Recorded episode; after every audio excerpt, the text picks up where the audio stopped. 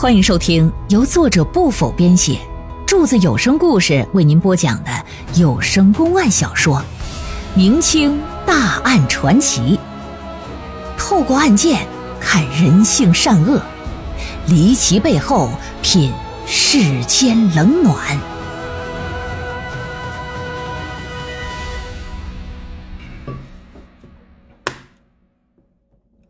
范丽和窦小莹，他俩也是如此。俩人搞到一起之后，范丽就经常男扮女装，打着卖绿松石的名义往这跑，隔三差五的搁这留宿。俩人就在床上切磋技艺了，给普及普及知识吧。要说范丽也真是个高手，一边做生意挣了钱，一边还睡着人家老婆，而且还是个四品官员的老婆。你这细想下来，窦小莹完全是倒贴呀。这种情况一直持续了半年，直到迷长春在河南任期结束，返回太谷县，俩人呢这才短时断了联系。迷长春回到家没几天，窦小莹就去世了，他就将其尸体啊装进了棺材，又往棺材里放了很多价值不菲的陪葬品，然后把棺材呢就运到那寺庙之中。可仅仅放了一夜，第二天呢？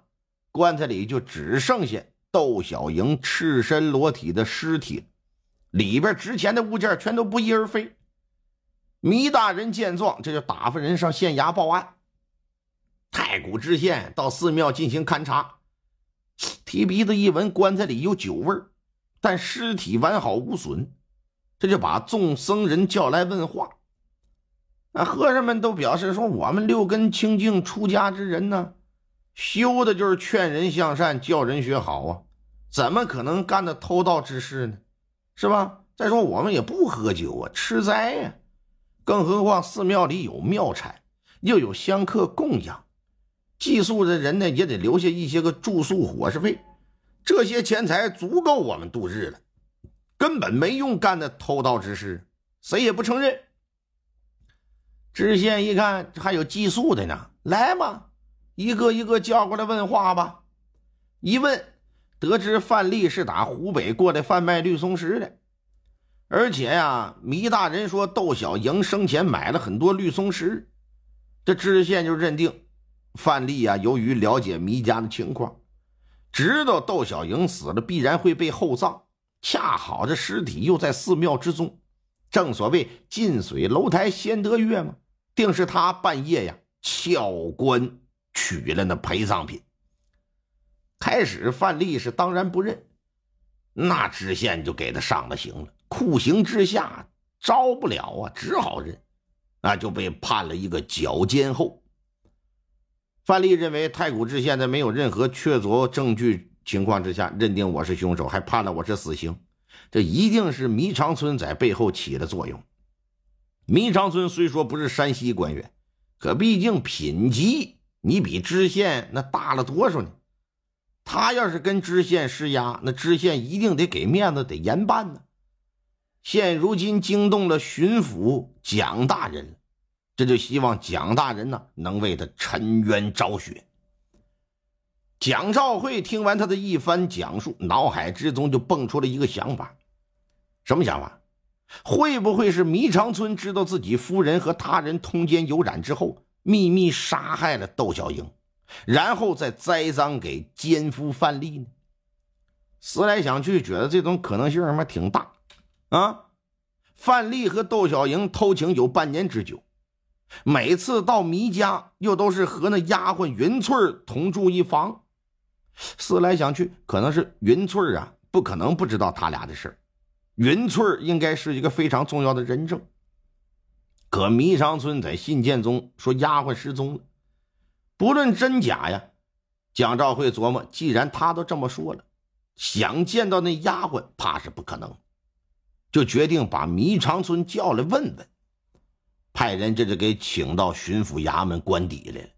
啊，蒋大人也是进行了一番盛情款待，酒过三巡，菜过五味之后。蒋兆奎话锋一转，把话题呀就引到丫鬟身上。长春兄，你在先前信件中提到丫鬟云翠失踪了，她是真的失踪了吗？一边说一边盯着他的眼睛。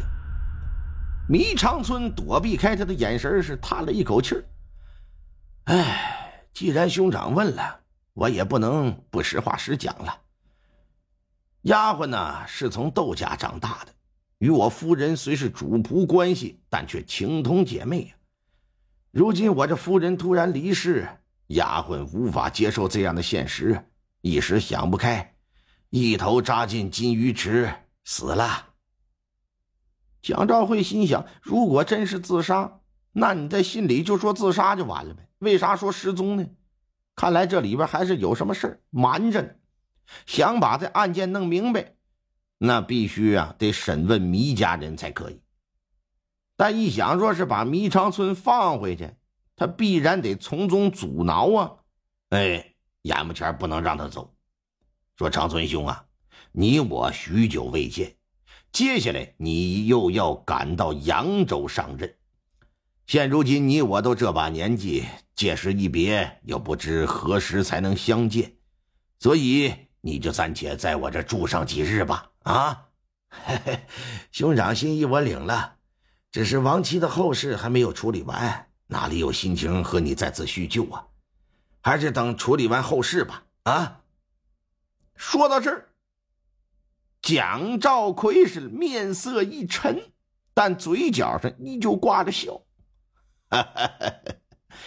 长春兄，这是要驳我的面子吗？